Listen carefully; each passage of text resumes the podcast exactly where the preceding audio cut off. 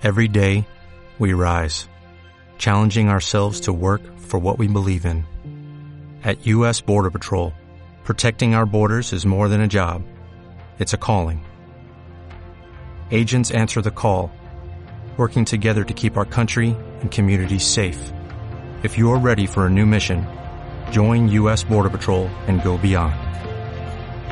Learn more at cbp.gov/careers. People are podcast.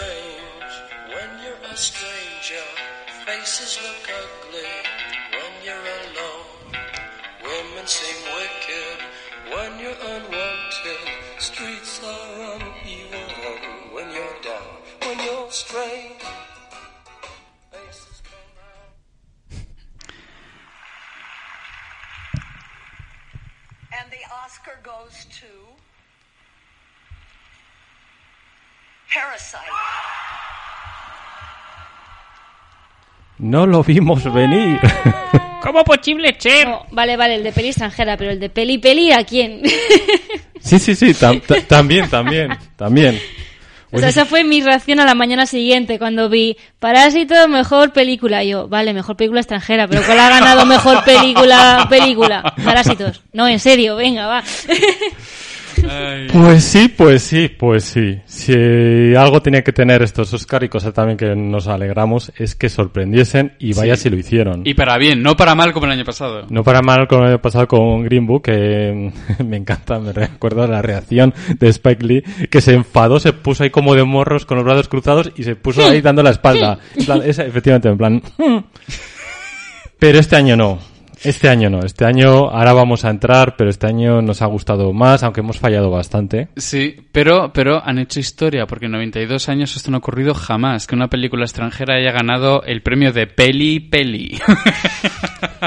Peli peli, que no peli peli peli. Pues Exacto. peli, peli y pelis, pelis aquí en Radio Alpilón, porque estamos una semana más en vuestro podcast de cine favorito. Un auténtico océano de magia. En la Universidad de La Rioja eh, estamos además, por supuesto, los tres cítricos al completo, empezando por la más dulce mandarina clementina, Eva Rodríguez Cárdenas. ¿Qué tal, Eva? Bien, ha sido una semana tranquila en comparación con la anterior y oye, con ganas de comentar todo lo que ha pasado esta semana. Y además me, me encanta porque Eva va de blanco y David va de negro, que son como el yin y el yang. Chin, chirin, chin. Eh, ¿Vas de gris? y yo voy de gris, que soy la, la zona intermedia. ¿Pero qué es soy, esto? soy la combina- soy la combinación de ambos. Yo soy de extremo negro, Eva es de extremo blanco y tú, y, y, y, y- y tú eres de extremo centro. Eh, eh, Esto está, eh, esto está, esto está claro a, a quién, es el- quién es aquí el, el el que manda, el director. En fin, eh, así es como se ríe un pomelo, pero hay que presentarlo, como digo siempre. Eh, buenas tardes ya, que son las 2 de la tarde, Don Pomelo, David Torres Ortún, el señor de las aves, Muchísimas gracias. In Black. iba a decir, si yo fuese Thanos, diría que tú estás perfectamente equilibrado, como todas las cosas deberían Me, me salvo del chasquido, ¿no? me salvo del chasquido que no de los catarros, pero bueno, eso ya es otro tema. Vamos a empezar ya, eh, sin más, con los Oscars, con una ceremonia que la verdad eh, creo que ninguno de los tres tuvimos la oportunidad de verla en directo, pero sí que nos hemos hecho acopio de vídeos. Pero, oyentes, ¿sabéis por qué, no? Porque estábamos en la alfombra roja. Claro, claro. Entonces, pues, Uno que tiene la mala costumbre de querer dormir la noche antes del lunes. También, también. Estoy a decir, "Ah, así es como llamas a tu cama, ¿no? Alfombra roja. Hostia, pues es... Bueno, corto, corto el comentario. Bueno, 92 segunda edición de los Oscars, eh, sin conductores eh, específicos, como se hizo ya el año pasado, que funcionó bien, con distintas parejas o tríos de actores eh, presentando las distintas eh, candidaturas, las distintas eh, nominaciones. Eh, una ceremonia que la verdad es que, viendo a posteriores resúmenes, no estuvo mal. Eh, Mhm. por lo menos, ya digo, al nivel de resumen, no sé si luego chuparse las tres horas son. Por tres, ahí. tres y media. Sí, no sé qué tal sentaría, pero bueno, eh, en fin, que los resúmenes no estuvieron mal. Eh, ha sido una ceremonia que podemos hablar un poco así de forma aleatoria, un poco random, pero por ejemplo, tuvo momentos cómicos.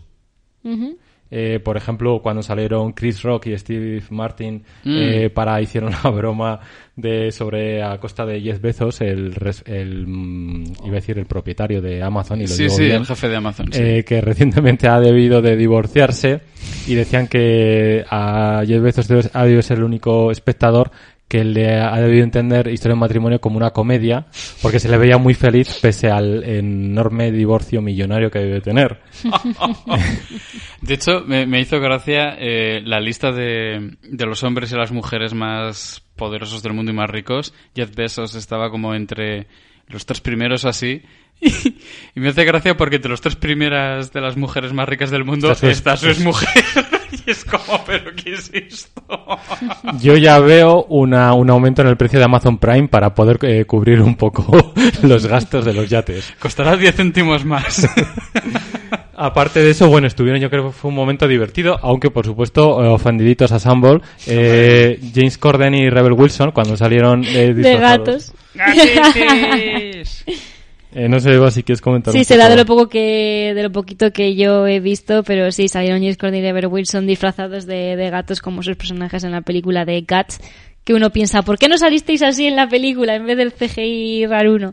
Y nada, pues hombre, como cómicos que son y tal y que tienen cero vergüenza, pues ahí salieron y, y hicieron su su presentación y empezaron a hacer el gatete, a darle así golpes al, al micrófono y la verdad es que estuvo gracioso, ¿no? Luego veías las caras de la gente, algunos ahí un poco como incómodos, en plan, "Jiji", y otros en plan ya descojonados. Y lo dicho, gracias que tenemos estos cómicos que, que no les da vergüenza.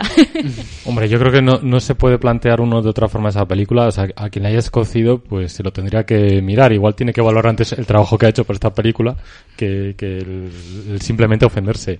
Y a, la, a la gente que se ofende con eso, ¿sabes lo que haría yo? Mandarles a la cajita de arena.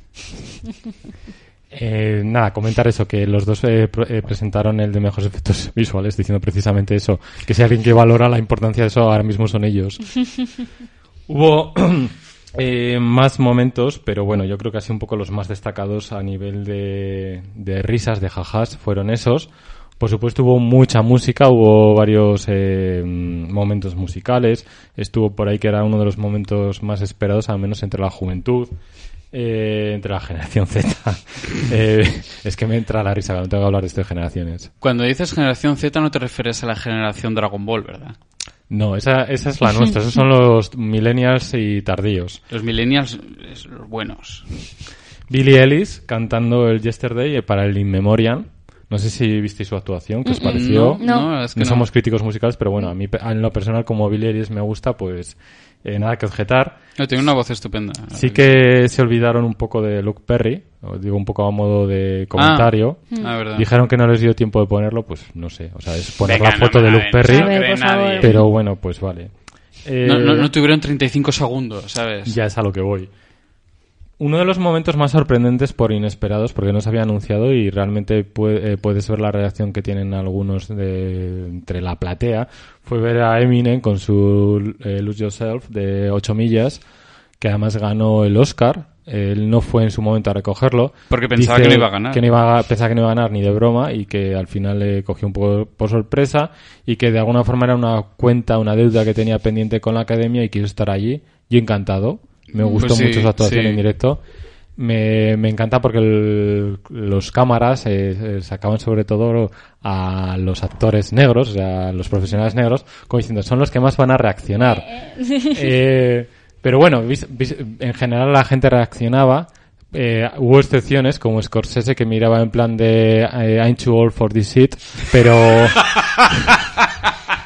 Son y, eso que la canción tiene 18 años, que también lo- me gustaría poner un poco en perspectiva, Sí. porque a veces Sí. decimos, ay, no sé qué, estos grupos nuevos o esta gente Die- joven. 18 años. Igual usted, abuelo, con todos los respetos, eh, que le adoro como director, Sí. igual tendría que abrirse un poco, también un poco a veces de miras, pero bueno, bien. Oye, eh, Coño, cada uno ya con sus cosas. Y que Eminem tiene canciones que son una auténtica pasada, o sea... Eminem es alucinante, pero bueno, eso es otro tema ya. Pero sí es verdad que a todo esto la ceremonia empezó con Janelle Monel, tanto actriz como cantante, cantando, por cierto, estuvo en Moonlight, no sé si os acordáis. Es una, es una, can- bueno, a ver, primero todo, co- eh, como cantante y como actriz es muy buena y luego Sí. apa- aparte es una mujer hermosísima, si me, si se me permite el comentario. Se te permite mu- mu- y- mujeres del hashtag Michu, porque vamos, luego también vamos a hablar un poquito de eso. Bueno, una cosa es acosarla y otra cosa es decir Claro, pues, ¿no? que es O sea, muy guapa. Yo creo que eso, que es muy guapa y aparte de eso es muy buena cantante y buena actriz. También estuvo, estuvo en... Ya me saldrá en... Esta de las eh, mm, físicas y matemáticas. Hidden. Hidden Numbers. Sí. Sí, los Hi- números hi- ocultos, hidden figuras figures. ocultas. Sí, eso. Eso, sí. eso. Hidden Figures, figuras ocultas, sí. A lo que voy, que es una que también, o sea, que tiene una carrera como actriz y estaba en Harriet, esa película, Ah. una vez más sobre el tema de la esclavitud, que también rascó alguna nominación. Vaya, parece que están atados con el tema. Pues un poco sí. En el caso decía, eh, lo que hizo fue eh, dar el pistoletazo con haciendo un número musical que hacía guiños a los distintos nominados, eh, a Tom Hanks por la de mm, A Beautiful Day in the Neighborhood.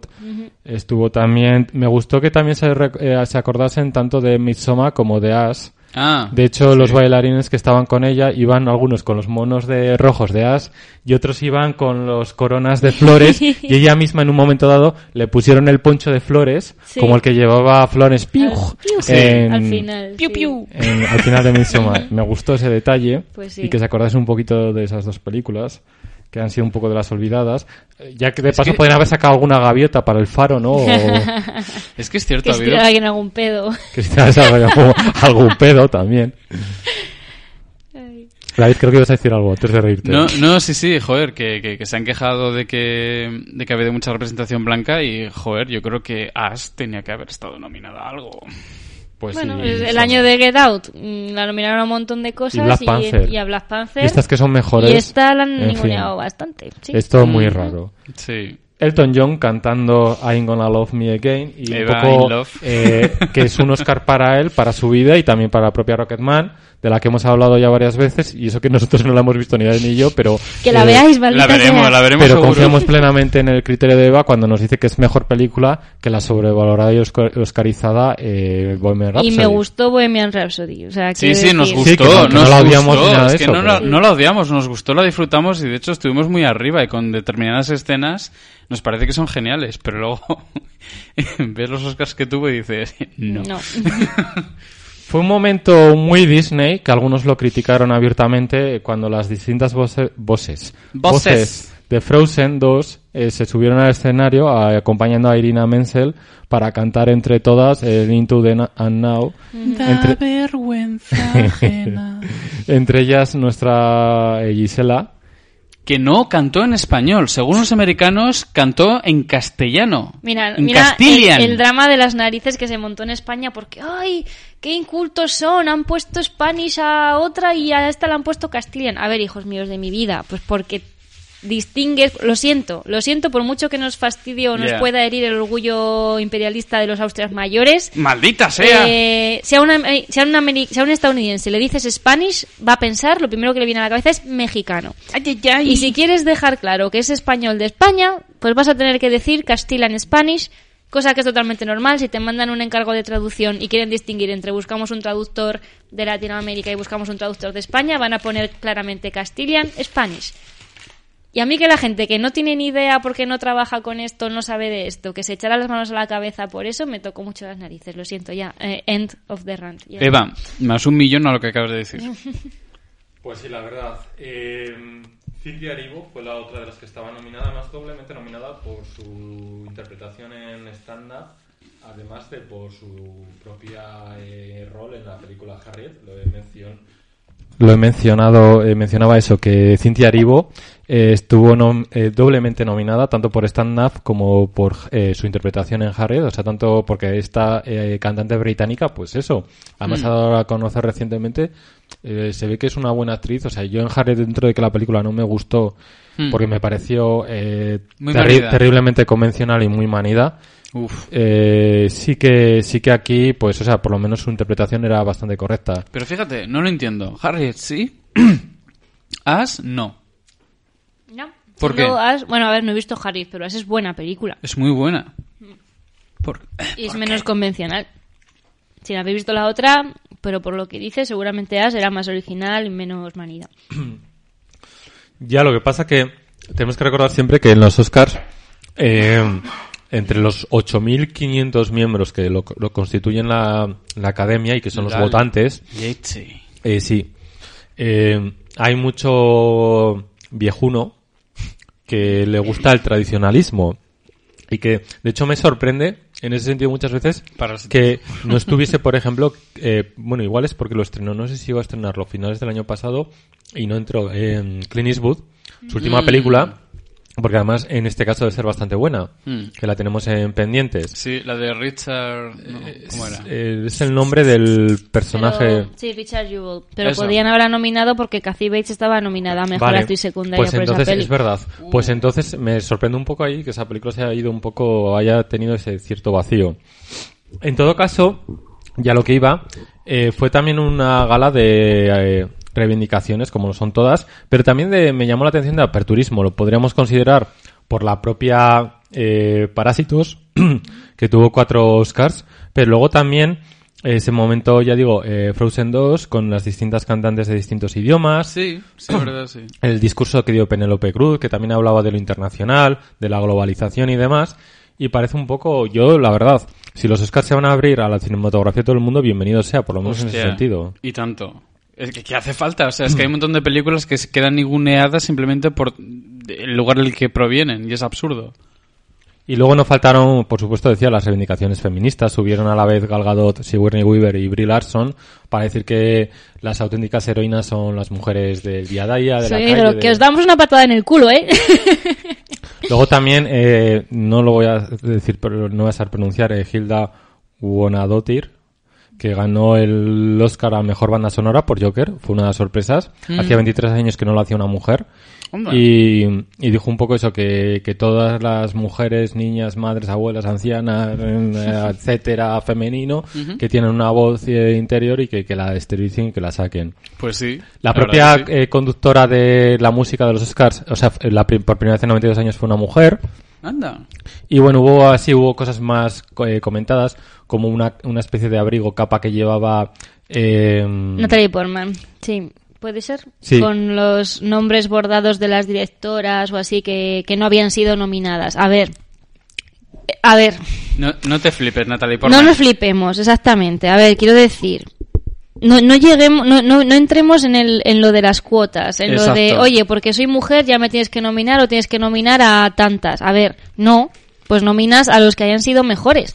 Y a ver, pues este año han nominado y ha ganado un director de Corea del Sur y por ejemplo de guion ha ganado Taika Waititi, que es un indígena y no sé si también decían que era judío o no, yo eso no lo Sí. sé. Pero, ¿sabes? Es como, a ver, que es que solamente hay variedad y te abres y está siendo justo si hay 50% de mujeres, 50% de hombres. A ver, no seamos ridículos. Exactamente, o sea, vamos a ver, que es cierto que las mujeres lo tienen muy difícil en esta industria, bueno, en general lo tienen muy difícil, es cierto, sí, pero vamos a ver, ¿habéis visto los nominados que ha habido este año?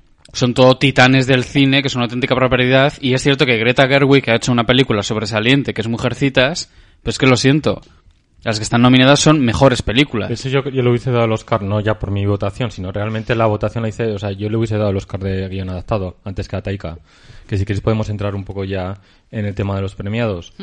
Eh, ¿Nos pareció curioso? A mí al menos me resultó curioso y yo no lo hubiese hecho. Que Parásitos iba a ganar ya el de mejor película, ganase también el de mejor película internacional. Si lo pensaba directamente el director, dijo, ya ha ganado el Oscar a la película internacional, voy a dormir. Yo le habría, es que yo le habría dado o el uno o el otro. Más que nada, no me parece justo. Quiero decir, si ya le vas a dar el de mejor película, ya queda claro que estás reconociendo esa película como la mejor del año.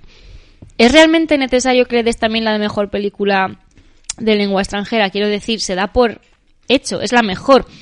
Y también me parece injusto porque quiero decir, habiendo otras nominadas de película extranjera, ¿por qué no le das visibilidad y por qué no le reconoces el trabajo a otro equipo, a otro grupo, ¿sabes? Eh, en vez de dárselo dos veces a los mismos, ¿vale? Sí, te ha gustado mucho, me ha quedado claro. Pero dáselo a Dolor y Gloria, dáselo a Los Miserables. No sé, porque no he visto ninguna de las otras que estaban nominadas a película internacional pero no me, no me pareció muy justo, o sea, me sorprendió, ¿sabes? Es como, ¿le das el de mejor película? Perfecto. Pero entonces igual es un poco redundante que le des el de mejor película extranjera también. ¿No? Eh, A O ver, sea- David no está de acuerdo. A ver, tiene todo el sentido del mundo lo que decís, pero es que me gusta la malicia que ha habido ahí. o sea, quiero decir, el hecho de que le puedas dar... O sea, que, que, que, que haya sido un, un- iba a decir, un poco, un plot twist, el hecho de que le puedas dar la película a una película internacional, el, el Oscar a Mejor Película, me ha gustado, ¿sabes? Porque ya pensabas, eh, no va a ganar nada. Yo no sé, es, es, es curioso. O sea, tiene sentido lo que decís, pero también me ha gustado esa sorpresa. Creo que tiene que ver con la propia mentalidad que tienen los estadounidenses de diferenciar lo suyo del resto. Sí, Y que es muy añejo, porque la propia NBA, eh, si lo es precisamente, ¿cuántas veces ha habido un Dream Team que vaya eh, representando, fíjate, con los patriotas que son los estadounidenses, que se presentan en unas Olimpiadas o en un campeonato del mundo de baloncesto con los primeros espadas? Hmm. contadas. ¿Por qué? Porque lo ningunean. ¿Por qué lo ningunean? Porque para ellos el campeón del mundo es el que gana ese año la NBA. Y entonces no consideran que tengan que ni unirse ni ser juntitos a ninguna, enfrentarse a ningún país, porque asumen que lo suyo es lo mejor y que ya eres campeón del mundo si consigues el anillo de la NBA. Exacto. Es de entonces locos. esa mentalidad eh, añeja que tienen y que les cuesta todavía un poco eh, desligarse de ella. Por eso, eh, de alguna forma tienen esa necesidad de, eh, de que se diferencie entre película internacional, ahora que el año internacional que Sí. antes era hablado en inglesa, y, la, y películas secas. sí. Entonces, yo personalmente creo eh, que precisamente si estás hablando de globalizar y de distintas voces, habría sido un momento de oro para haber eh, dado el reconocimiento a cualquiera de las otras. Hmm.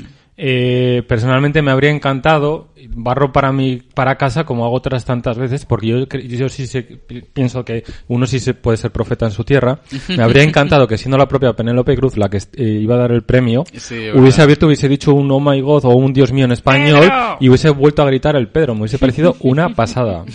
Y no me hubiese rechinado porque Dolor y Gloria es una buena película. Muy buena. entonces, ya habría sido un momento increíble, alucinante.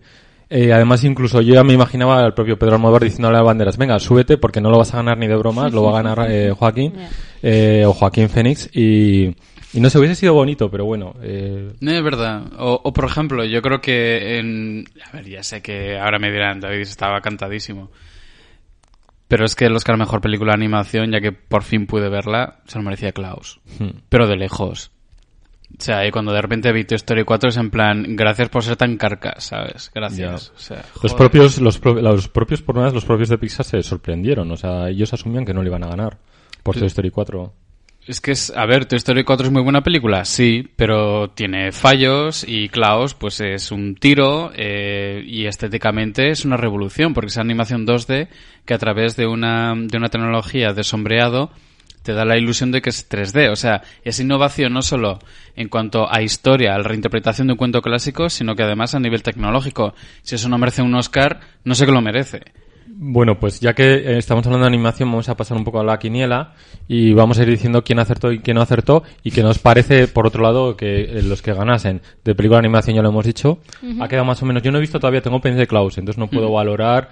Me hubiese gustado que hubiese ganado. pero es que igual te gusta más Toy, Toy Story 4, puede Claro. ocurrir. O sea. Eh, em, actriz de reparto estaba clarísimo que iba a ser Laura Dern. Subió. Salvo David, que la cagó. Tú, eh, David, apostaste por, Por Florence. Por Sí. Florence, sí.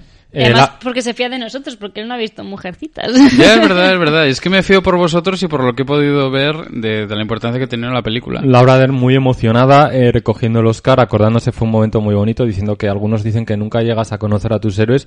Yo los tengo en casa, son mi padre y mi madre, o mi madre y mi padre, y los nombro. Además, ya sabemos Bruce Dern, eh, actor de sobra conocido. Sí, que últimamente están en las en todas las de Tarantino. Eh, mejor actor de reparto, Eh, sí, fue Brad Pitt por Es una vez en Hollywood. También lo veíamos a la legua, cantadísimo. Otro actor también emocionado, se acordó de sus hijos. Tuvo un momento que pasa que no me voy a entrar ahí porque tampoco conozco las circunstancias en las que le dijo algo así como me han dado un 45 segundos para hablar, cosa que no tuvo un, no sé si John Bolton, a sí. un sena- no sé si es senador o congresista o Era, si no me equivoco, el ministro de, de Relaciones Exteriores de Donald Trump y era en cuanto al juicio de, le- de la destitución del presidente. Entonces, resumiendo mucho, básicamente negaron a la declaración de, de una serie de miembros que podían eh, justificar si Trump había intervenido en las, en las eh, relaciones con Ucrania. Y se acordó también, por supuesto, de su amigo Leonardo DiCaprio. Y bueno. Qué eh, buen dúo, o sea, sí. qué, qué, qué pasada, me encanta. eh, guion adaptado, Taika Waititi. Ajá. Yo sí. encantado. Yo no, encantado. yo tengo que decir ahí, ya sabéis que no, me gustó eso, pero yo creo que había mejores guiones adaptados, el de Aquí Mujercitas. nos hemos repartido porque José, tú votaste por Mujercitas, yo voté por Joker en plan, pues vamos a jugar, vamos a hacerlo esto divertido y David votó por Yo-Yo. Yo voté por Yo-Yo por varios motivos. Principalmente por la estructura, que muchas veces se descuida la estructura en comedia porque dicen, es comedia, no hace falta que tenga tampoco tenga mucha coherencia, no sé qué. Y ese comentario me revienta un montón. Y brilla muchísimo la película en momentos en los que eh, se muestra la cosa de, de forma muy manida. En esta película no, se muestra de una forma creativa y sutil.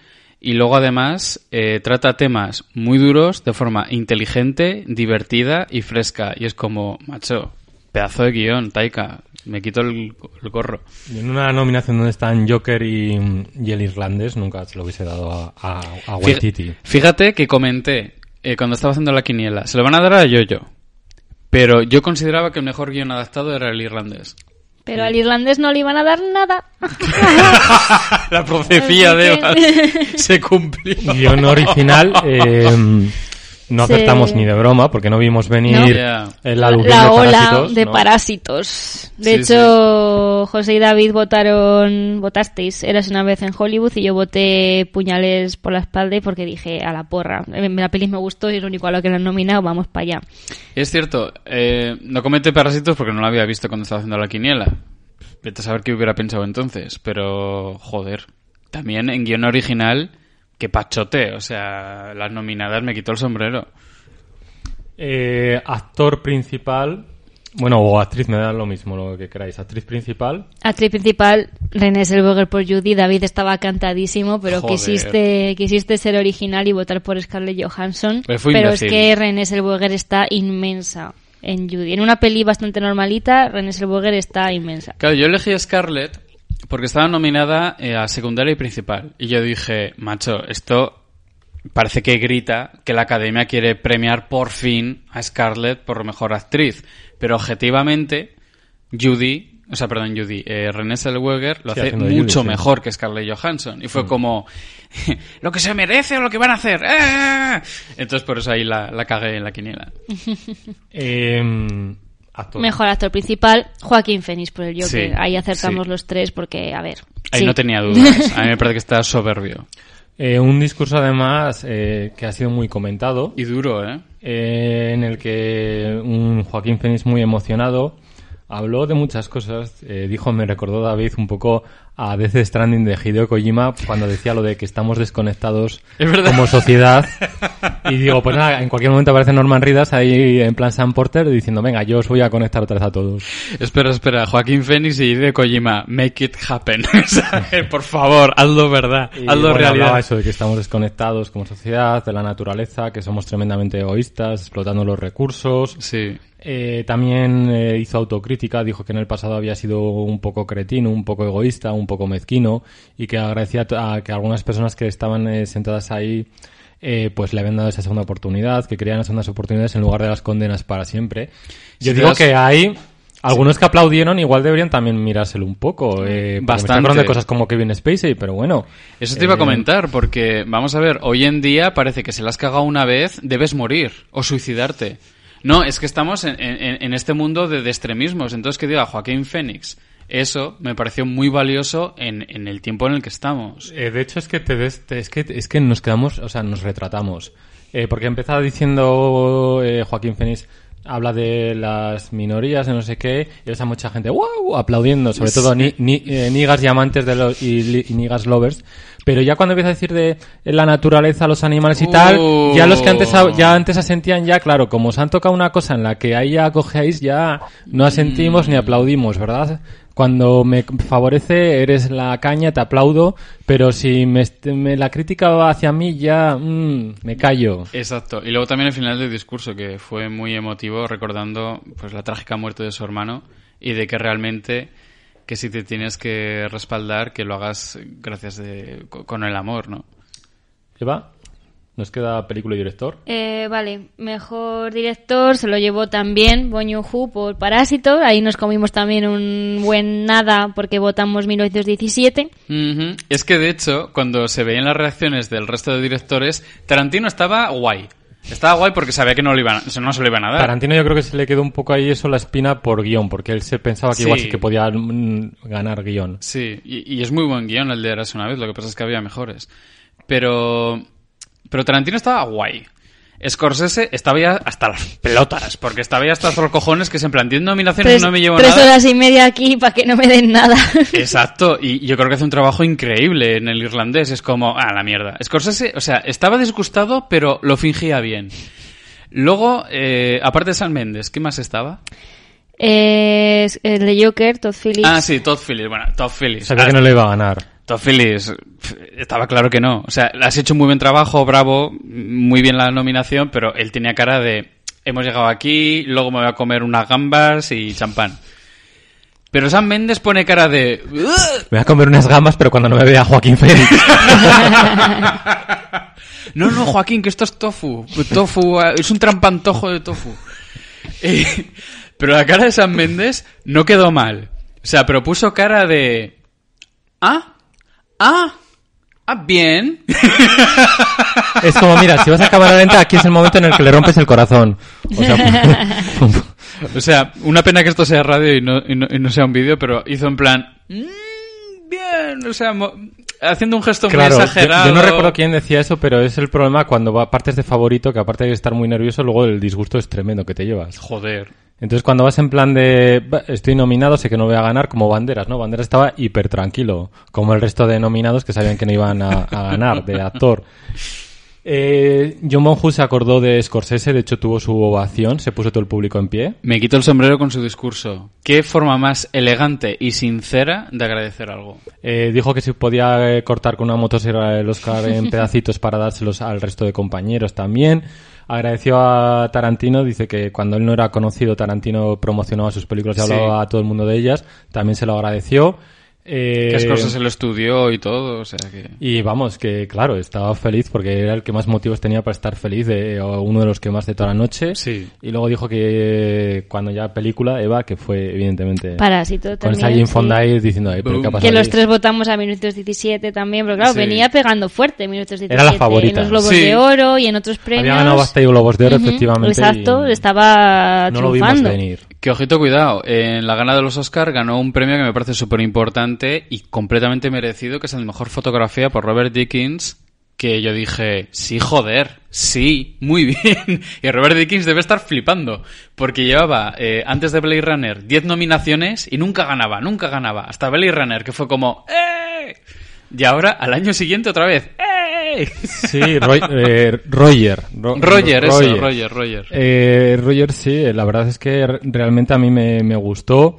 Y también ganó efectos visuales, que hubo Sí. gente a la que no eso, pero yo creo que la película pues es que está muy bien hecha. Sí. Entonces tampoco se puede decir... Se lo quitó a Vengadores en Game, ¿vale? Ay, mira, uy, uy. Ha sido, ha sido las memorias de una geisha con, con Star Wars, ¿vale? Ha sido el puto 1917 con No, Endgame. Eva, no lo voy a negar. Y... Rayo, entiendo tu dolor. Ahora ya somos dos en este equipo. Un saludo a Daniel Rayo. Sí. A, a, a Rayo y a todos nuestros oyentes, faltaría más. Por supuesto que se os quiere un montón. Y nada, con esto vamos a cerrar ya los Oscars. Bueno, para los que no hayan hecho las cuentas, en nuestra super Ah, sí. Eh, en primer puesto empatamos José y yo con cinco aciertos y justo detrás David con cuatro. O sea, realmente no están siendo las diferencias de aquellos años en los que Eva la pringada no acertaba ni una porque iba por el corazón e- y José ahí hacía sus cábalas pero aún así quería arriesgar y David más o menos pues acertaba porque era como a ver esto es así y tal ya está ¿no? ya parece que se han ido tornando un poco y hemos cambiado nuestra aproximación a, a la quiniela. Es que ha sido un año muy sorprendente y al final, pues, oye, ocurren cosas. Algún año yo creo que deberíamos meter las veintitantas nominaciones a, a lo loco. venga a- a- exacto ¿Qué en plan locura. por hacerlo también más divertido en plan pff, a ver He acertado 5 de 21. He acertado, sí. En plan, para sentirnos más, todavía más, más, más miserables.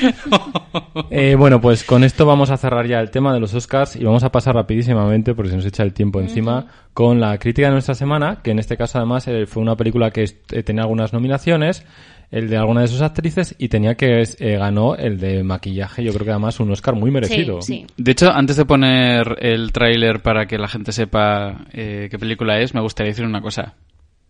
¡Escándalo! Es un escándalo. Sí, iba a decir, digo, no, sí, sí, es que siempre antes de poner el trailer digo el título, digo, o sea, que la gente lo va a saber. No, y, que cuando subimos esto, Amores, le pongo el, el, el título también, eh, la de la peli que estamos comentando. O sea que. Pues venga, Eva, dale al escándalo que, que vamos, dale ahí.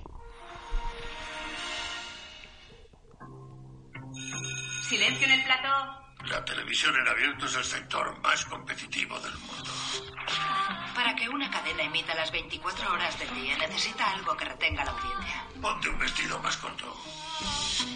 Por algo quitan las mesas. Ya dejamos que las mujeres jueguen al golf y al tenis. Hay quejas por haberme llamado moza. Sí, tengo que volver a leer el manual.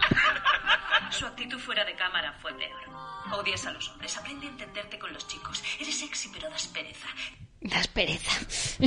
Me hace gracia porque los comentarios de los tíos en el tráiler es como... Bueno, es que lo son, o sea, en este caso realmente... Exactamente. O sea, eh, eh, es tal cual. Eh, vamos a ver, escándalo. Dirige J. Rock eh, a partir de un guion de Charles eh, Randolph, responsable el primero de películas como Trambo o la saga Steam Powers. que Exacto. Eh, eh, Sí, nena. Y Aquí también hay eso. tiki, tiki. Bueno, y Charles Randolph, guionista de La Intérprete con Nicole Kidman, por cierto, una película que tiene ya sus años, que no está mal, o La Gran Apuesta, con la que esta película tiene ciertas similitudes. Eh, digo en cuanto a, a cómo está narrada.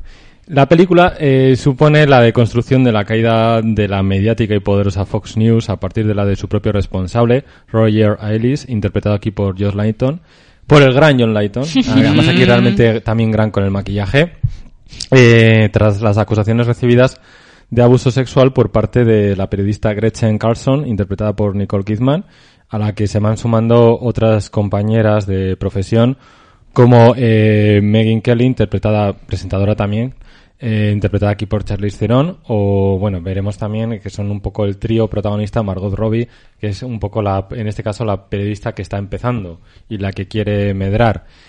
Eh, sin más dilación, Eva, ¿qué nos ha parecido el escándalo? Pues a mí me ha parecido una película bastante normalita, por no llegar a decir que a ratos me ha parecido un poco aburrida. No sé, me ha parecido como que estaba con poca cohesión. Yo no sé por qué en mi cabeza igual la película iba, no sé, a ser más un poco como una unidad y Mm. realmente te presentan a las tres protagonistas como de manera muy separada Hmm. cada una con sus problemas y tal, pero no le veo tanta, tanta unidad. Y, y a veces la película es demasiado panfleto. No te estoy diciendo que el tema que critique no sea importante y que no tenga razón y que todo esto de, del acoso y el cómo se Mm. trata a la mujer y su imagen en, el- en la televisión no, no sea importante y que no tenga razón. Eso no quita para que el tono que tiene la película Mm. sea muy, muy en tu cara. Muy los republicanos por un lado, los demócratas por otro, mm, posicionarte políticamente y tal, ¿no? Que igual habría sido, si hubiera sido un poco más sutil en ese sentido, o si simplemente te hubiera puesto delante los hechos y las cosas y te hubiera dejado a ti como espectador juzgar, Mm. igual. mm, Que no te lleve de la mano eh, sobre qué es lo que qué es lo que deberías pensar respecto a una cierta situación, ¿no? Sí, aunque obviamente ya sabes que, cuál es el punto de vista del director y qué es lo que Sí. quiere que tú pienses, ¿no? Pero Sí. igual a rato se me hacía como muy en, en tu cara. Bueno, realmente si ves a un acosador que empieza a destruir a la vida de un montón de, de presentadoras y que realmente ves que el sistema está podrido y demás, no hace falta que te digan claramente que estos son los malos, ya se ve, Se que, ve. Es, que es vomitivo. Sí, y bueno, es que en verdad me pareció una peli bastante, pues eso, no sé, normalita, porque realmente las, las interpretaciones tampoco me parecieron especialmente destacables. Igual me quedaría con Charlize Theron, que de hecho Mm. estaba nominada, porque Nicole Kidman pues no sale mucho tampoco y está bastante en automático y Margot Robbie sí. también. Margot Robbie está pues porque es monísima, bueno, aparte de que también obviamente actúa muy bien y tal, pero bueno, con esa figura de pues eso, ¿no? La nueva, la que Sí. es muy mona y que quiere eh, medrar en el medio y tal, pero tampoco No, pero Margot Robbie, eh, yo creo que lo hace bastante mejor que Nicole Bueno, Kidman. sí. Aparte de que los papeles también tienen una profundidad diferente, pero Vale, sí, es verdad que, que hay un momento en el que el personaje de Margot Robbie sí que tiene una escena más emocional y tal y lo da más. Que igual me quedo primero con Theron, luego con Margot y luego con, con Nicole Kidman. Porque, por tres. ejemplo, Margot la hemos visto muchas veces de una mujer muy sexy, muy decidida, con capaz de hacer cualquier cosa y aquí es muestra una fragilidad, una inocencia, una ingenuidad enormes. Y yo creo que lo, lo representa muy bien, hasta, sin hacer spoilers, evidentemente, hasta determinados puntos de la película en el cual hay un cambio. Mm. Pero yo creo que cómo transmite esa fragilidad y esa, a ver, no me malentendáis, esa estupidez dentro Mm. de la propia, del Sí, propio de ser personaje. así naif. Sí, esa ingenuidad, pues, pues está muy bien hecho. Y Charlize Theron, por madre mía, o sea, es que a mí porque me dicen que era Charlize Theron, en el sentido de que el maquillaje está tan bien hecho y luego Charlize hace un trabajo tan impecable que yo digo, joder, si es que me parece la de la película más Megan Kelly que la propia Megan Kelly, o sea, pero qué brujería es esta. Yo me quedé flipadísimo. Y eso, luego la peli es muy un poco recuerda a la gran apuesta, también eso, ¿no? en cómo está, cómo te lo muestran, cómo la protagonista igual te, te habla a ti, al espectador, y te va explicando cosas o contando cosas, ¿no? Sigue un poco teniendo ese, ese estilo que, que está Mm. un poquito de... No me pareció tan descarado como en La Gran Apuesta, en Mm. el sentido que cuando intentaba ser gamberra La Gran Apuesta, pues quedaba como una copia barata del Lobo de Wall Street. Pero aquí es como... Intento ir más lejos, pero me quedo a medio camino y me quedo en algo... No es mala película en absoluto, pero hay momentos en los que pasa del notable al mediocre y te quedas... Es, esto está un poco desajustado. El problema que tiene la película es, eh, bueno, tiene dos problemas para mí, en mi opinión. Eh, a mí la película sí me ha gustado. No, a mí también, problemas. A ver, a El- mí no me disgustó, pero me la esperaba mejor, no sé. Le veo dos problemas eh, fundamentales, de guion y de dirección. Sí. Creo que no está del no está bien dirigida. Creo que este, Mm. esta película con un buen director eh, habría sido totalmente distinta. Eh, y luego, por otro lado, eh, creo que el guion no tiene sentido de estructura. Lo que mencionabas antes que tanto valorabas de Jojo Rabbit, yo creo que esa película está mal estructurada y no está del todo bien contada en, mu- en determinados momentos. Mm. Aparte que resulta un poco confusa cuando meten tanto rótulo de nombres. Sí. Y no es rótulo en plan bien como en el irlandés, que tiene además eh, tiene unas connotaciones, sino que aquí son como demasiadas. Sí, estas pelis que es como te voy a dar mucha información en poco tiempo, toma, sí. Que no te da tiempo a asimilarlo. En la parte positiva, eh, me, me gustaron los intérpretes. Creo que John Layton hace un buen papel.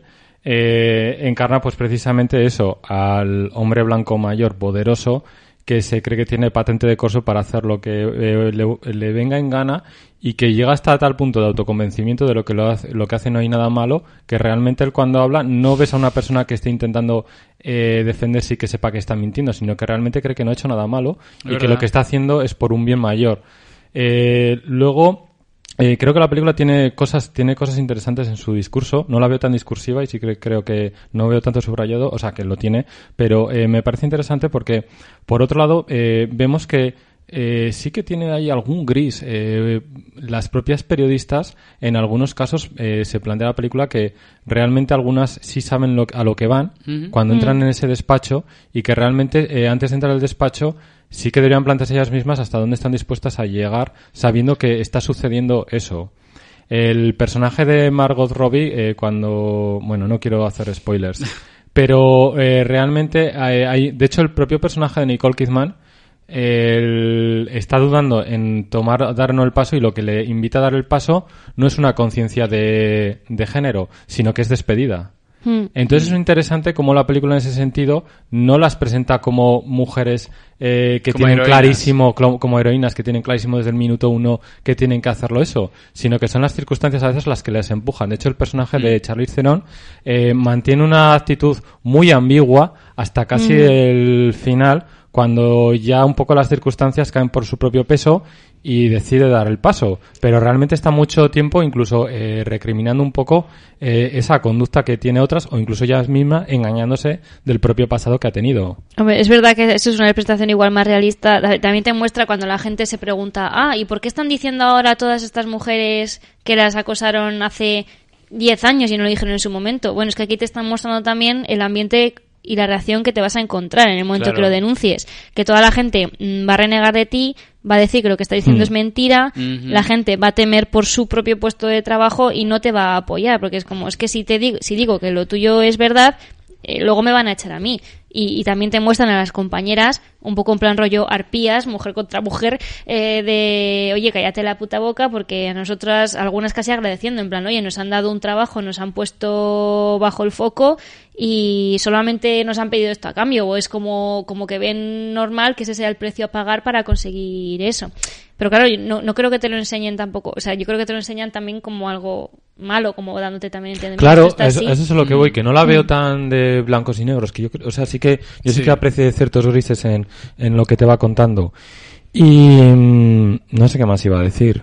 Un poco, pero un poco, un poco eh, lo que he comentado. Que a mí la película sí me gustó. Claro, el tema que trata de partida es lo suficientemente interesante Sí. como para que incluso la película tenga claros altibajos, eh, yo al menos vaya con ella, la acompañe hasta el final y quiera ver un poco cómo en qué concluye, en qué acaba todo esto. A ver, igual he hecho algún medio spoiler, pero es una historia que es como muy evidente, es muy obvia. Sí. A ver, O y está no es- basada en, en algo que ocurrió de verdad hace no tantos Claro, años. no es hablar de- hace poco, En el de hecho. 2016, no Por es como eso, si cuando les y parásitos. eso. Entonces, quiero decir que se ve un poco por Hace dónde van a ir los años. tiros. Además, hemos empezado con la sinopsis que es la caída de Fox News Mm. y de este hombre. Entonces, no creo, oh, qué chorprecha, ¿no? O sea, no sé. Ah, un, co- un comentario muy tonto. Eh, se me hacía muy extraño cuando de repente ponían imágenes reales, que me parecía bien, sobre todo cuando aparecía Trump y todo esto, pero se me hacía muy disonante cuando de repente tenías a un actor interpretando a una figura de las noticias y luego de repente tenías en una escena separada a la persona real hablando por, por las noticias. Y yo digo, Bueno, pero por eso te pone un mensaje nada más empezar Sí. la película aclarándolo. Sí. sí, pero... No sé, porque además en el caso en el que ocurría pero en eso- Érase una vez en Hollywood tienes a Margot Robbie haciendo de Sharon Tate viendo a Sharon Tate en una película. Touché. Claro, Sí, o sea, vale. yo, yo quería decir... Vale, entonces, es y verdad, de, es y de hecho es hasta más respetuoso, porque de alguna Es forma verdad.